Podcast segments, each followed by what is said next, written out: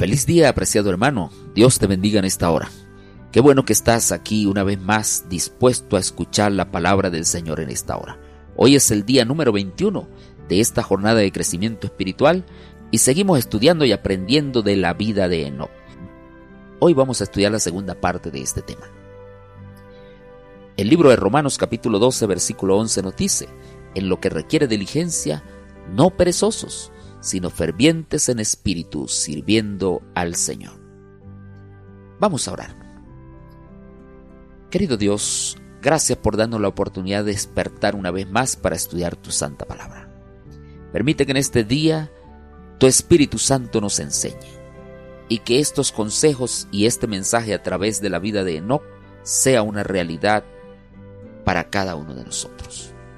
Gracias porque nos escucha. Lo agradecemos en Jesús. Amén. El desafío diario de Enoch, apreciado hermano, era andar con Dios y dar testimonio, con un brillo diferente en su rostro. Cada día recibía el bautismo del Espíritu y así recibía poder y una nueva dotación de gracia para dar testimonio y vivir como un santo. Nosotros podemos tener el mismo poder que recibió Enoch. Su mismo ideal también puede ser nuestro. Ser salvo en el comienzo del día para ser un santo durante las próximas 24 horas. Enoch fue un santo porque anduvo con Dios en los caminos de Dios. En él el mundo tuvo un ejemplo de aquellos que al volver Cristo Jesús serán los que sean arrebatados en las nubes para encontrarlo en el aire. Así como fue Enoch, cada uno de nosotros debemos serlo. Esto está en el libro Cristo Triunfante, la página 46. Y primera de Pedro 1.16 nos dice, sed santos porque yo soy santo.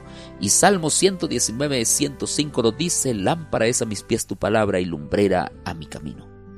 Lo que Dios nos está diciendo es que andemos cada día en sus caminos, andemos en sus estatutos, sus enseñanzas. Quizás te vas a ir a trabajar o estás entre personas que no conocen a Dios. Permite hoy que el brillo de tu rostro, tu sonrisa, tus obras, todo lo que hagas lo hagas de manera diferente y más feliz que aquellos que no conocen a Cristo Jesús. Porque Cristo Jesús quiere salvarles a través de tu testimonio. Ese es el desafío que tenemos en este día. De hecho, la visión estratégica del futuro de Enoch no era solamente terrenal, sino también era eterna. Él pensaba en la ciudad que tiene fundamento, de la cual el artífice y constructor es Dios. Tenía los pies en la tierra y los ojos en la eternidad llevó la mente del pueblo hacia el futuro, hacia el gran día de Dios, cuando Cristo venga por segunda vez para juzgar la obra de todos. Esto también lo dice el libro Cristo triunfante en la página 46. Y apreciado hermano, Enoch no vivió como un ermitaño, separado de las personas. Porque hay algunos que piensan que para vivir en la presencia de Dios y en compañía de Dios tienen que apartarse de los demás. No, Enoch vivió entre los impíos como uno entre ellos, pero no era como uno de ellos. Y el libro Mensajes para los jóvenes, la página 247 nos dice, mientras atendemos a nuestros quehaceres diarios, deberíamos elevar el alma al cielo en oración. El cristiano cuyo corazón se apoya así en Dios no puede ser vencido. No hay malas artes que puedan destruir su paz. Todas las promesas de la palabra de Dios, todo el poder de la gracia divina, todos los recursos de Jehová están puestos a contribución para asegurar su libramiento. Así fue como anduvo Enoch con Dios, y Dios estaba con él, sirviéndole de fuerte auxilio en todo momento de necesidad. Apreciado hermano y querido amigo, pregúntate en esta hora quién está dirigiendo tu vida y tus quehaceres. ¿Acaso vale la pena pagar el precio por el pan que perece y no por el que permanece para siempre? A veces estamos tan afanados en las cosas de la vida que pensamos que eso es lo más importante, cuando realmente estamos dejando de lado lo principal y lo eterno.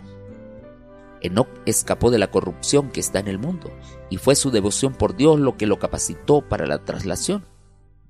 El mismo libro Cristo Triunfante en la página 46 sigue diciendo, vivimos en medio de los peligros de los últimos días y debemos recibir nuestra fortaleza de la misma fuente debemos caminar con Dios.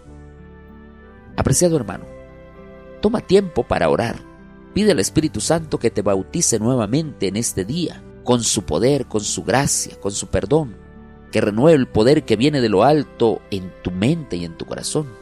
Pídele que Él derrame en ti el amor de Dios, porque hoy tú vas a amar como Él amó. Dile que hoy más que nunca necesitas tener tu lámpara llena del aceite del Espíritu Santo. Ora por tus amigos, vive en la presencia de Cristo, da testimonio del Evangelio y adora a Dios con los diezmos y las ofrendas de forma sistemática y proporcional a tus ganancias. Que Dios te guarde en esta hora, que el cielo añada grandes bendiciones a tu vida. Maranata.